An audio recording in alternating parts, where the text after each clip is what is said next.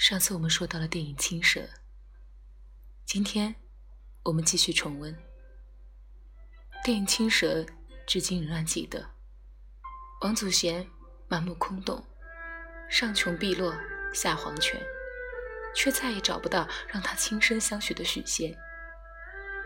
到底还是他爱得太炽烈了。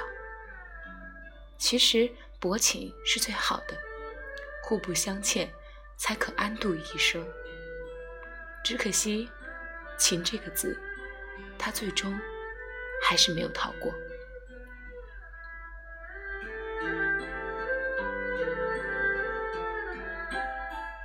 青蛇有一种说不尽的延续的唯美。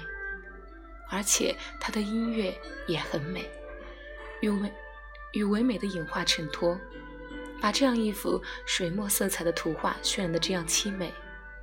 在似真似幻的画面里，徐克为我们勾勒出一幅虚拟的人间色相。嗯，也许影片是青蛇最好的注脚吧。繁华似锦的六朝古都里，处处可以寻觅到因为一杯杯失手打翻的美酒而引起的纷扰与动乱。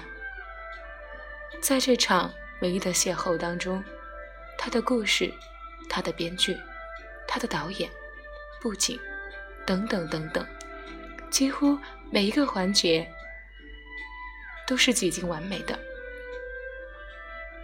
天下言情第一人李碧华的文字，鬼才徐克的镜头，不论你爱的是精致到不现实的画面，还是那两个江南烟雨里妩媚动人的女人，都是一部看过都不会给低分的电影。借着光怪陆离的虚无世界，为我们。带来一段隐喻在华美背后的心灵思索。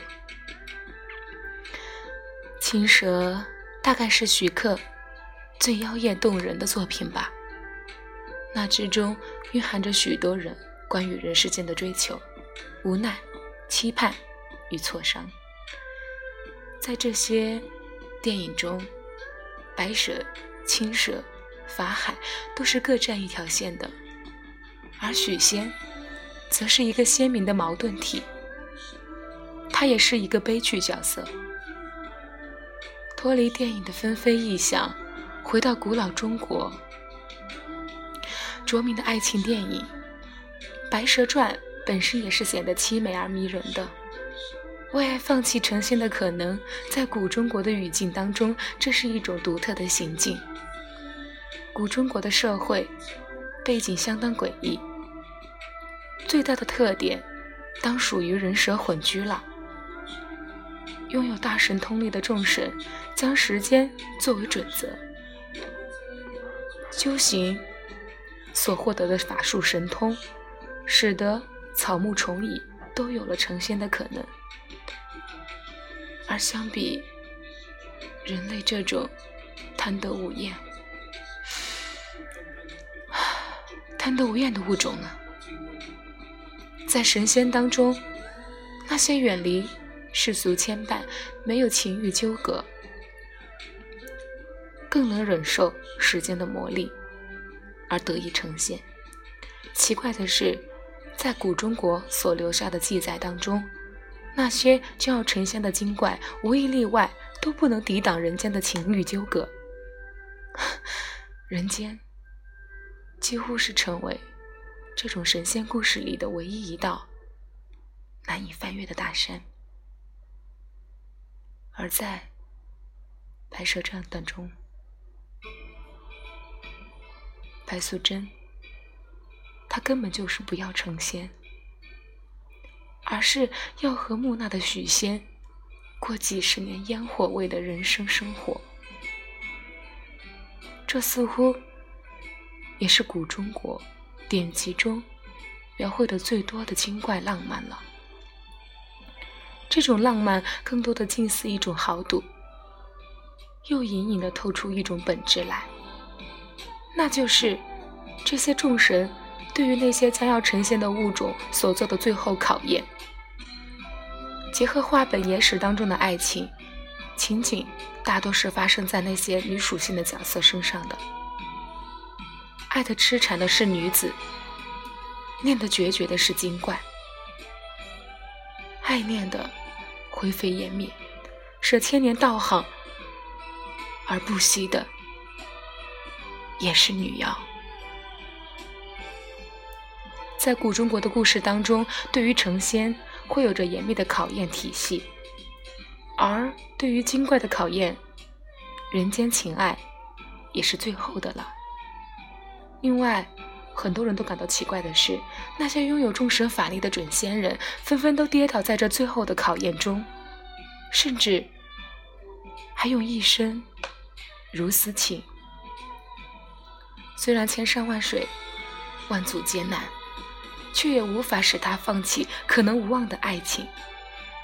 即使故事往往会让那些被爱的人类负心。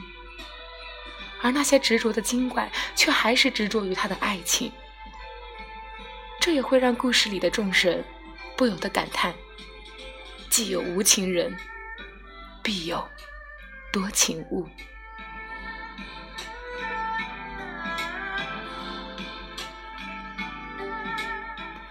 有一个颇有趣的情节是这个样子的，在古中国根源的神话中。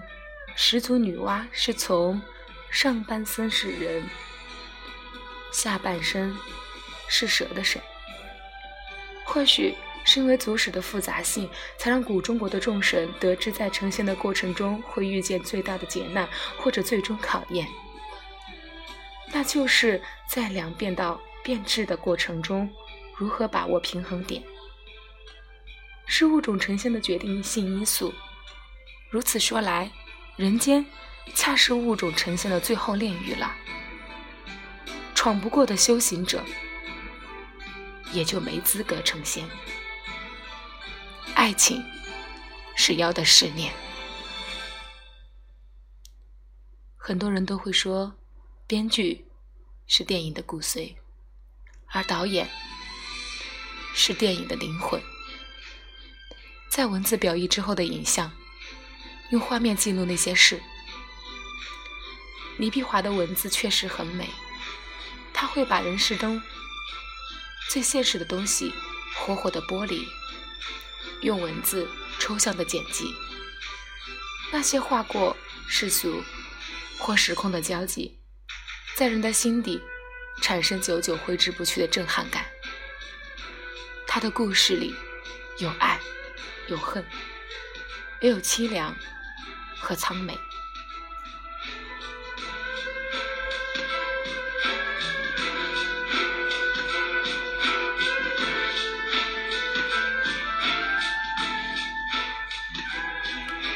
青蛇的故事蓝本来自于中国民间流传了上千年的神话，在古老的版本里，白蛇还没有名字，也没有温柔善良的品性。但是由于人们对爱的美好景愿，在白娘子永镇雷峰塔的这篇章里，让我们看到一个比较完整、非我族类女子的悲剧爱情。虽然文字还原了一个又美好又现实的爱情故事，但是还是有残缺的，因为那时的许仙还不是许仙，他的名字叫许宣，是个自私的男人。所以，白娘子没有找到与他的爱情旗鼓相当的匹配者。之后是大家耳熟能详的赵雅芝与叶童版本的连续剧，那是多少人心中的美好呀！许仙的温文尔雅，白素贞的美丽善良，也就成了一段佳话。但这个故事美好的如同一个童话，即使有别离。也不过是为了他们的爱情点缀上一些别样的色彩而已。人们记住了这个童话式的神话故事，直到李碧华为了电影而写小说的人，他的文字辛辣而瑰丽，三言两语之间就道尽了一切世间真谛。他把这个家喻户晓的故事写得凄美而浪漫，以爱情旁观者青蛇的角度来看待这段爱情。而徐克呢，他没有做更多，他只是把这个故事做到极致而已，美到极致，悲伤到极致，在极致当中，依旧有着关于人性的思考。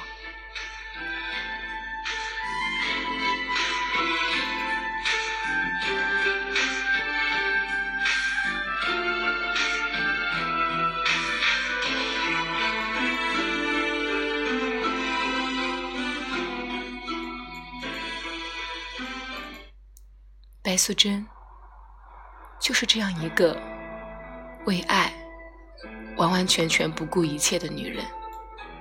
她聪明、痴情，又风情万种。很多人都是心有灵犀啊，更多的都觉得不值吧。